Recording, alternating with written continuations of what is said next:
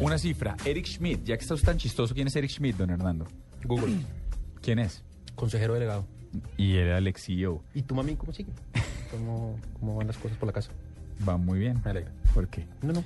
Bueno, Google, resulta que, que el executive chairman, como bien dice usted, el consejero ejecutivo, que es Eric Schmidt, está vendiendo el 42% de las acciones que tiene en Google.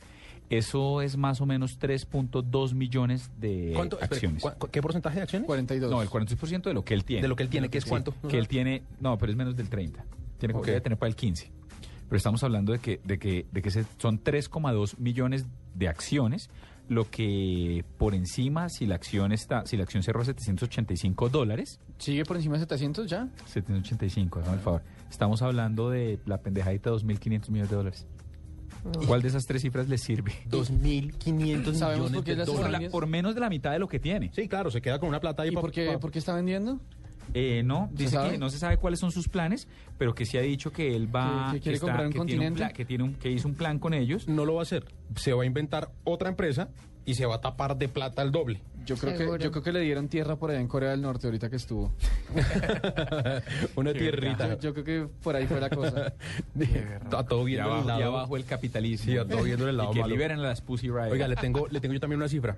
Dele. Eh, ¿Supieron lo de AOL? no. Propietaria de Huffington Post, Ah, de sí. TechCrunch, bueno, sí. ¿Qué pasa?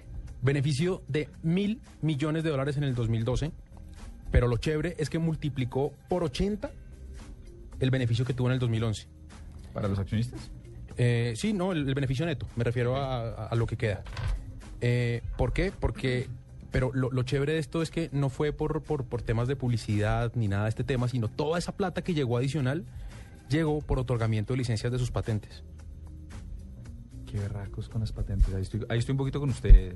Eso, mire, Muy cerca. eso va a terminar acabando con muchas cosas. Pero bueno, le tengo Ah. una cifra muy rápida. Permítame.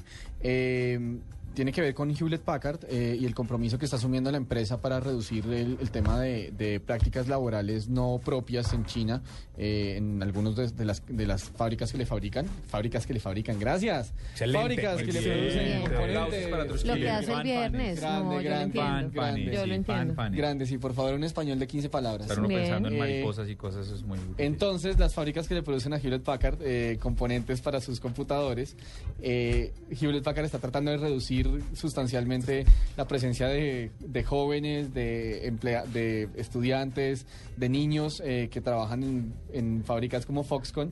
Y la meta de la compañía es que para, por lo menos este año, eh, el número de- de empleados temporales y niños o estudiantes de colegios que estaban vinculados a estas fábricas se reduzca hasta el 20%. La compañía ha dicho que en los próximos años quiere hacer que eso disminuya al 10% y eventualmente que en los picos de producción, que son pues, las temporadas de mitad y fin de año, el porcentaje sea de cero.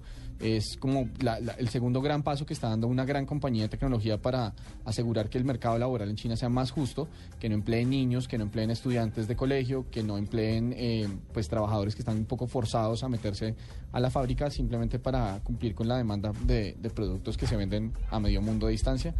Y, y ya será la cifra, un 20% que es la, la cifra para reducir trabajadores temporales y estudiantes este año. Se piensa que para el siguiente o en los siguientes puede ser de 10. Muy Creo chévere. que es una cifra mezcla digno de RT.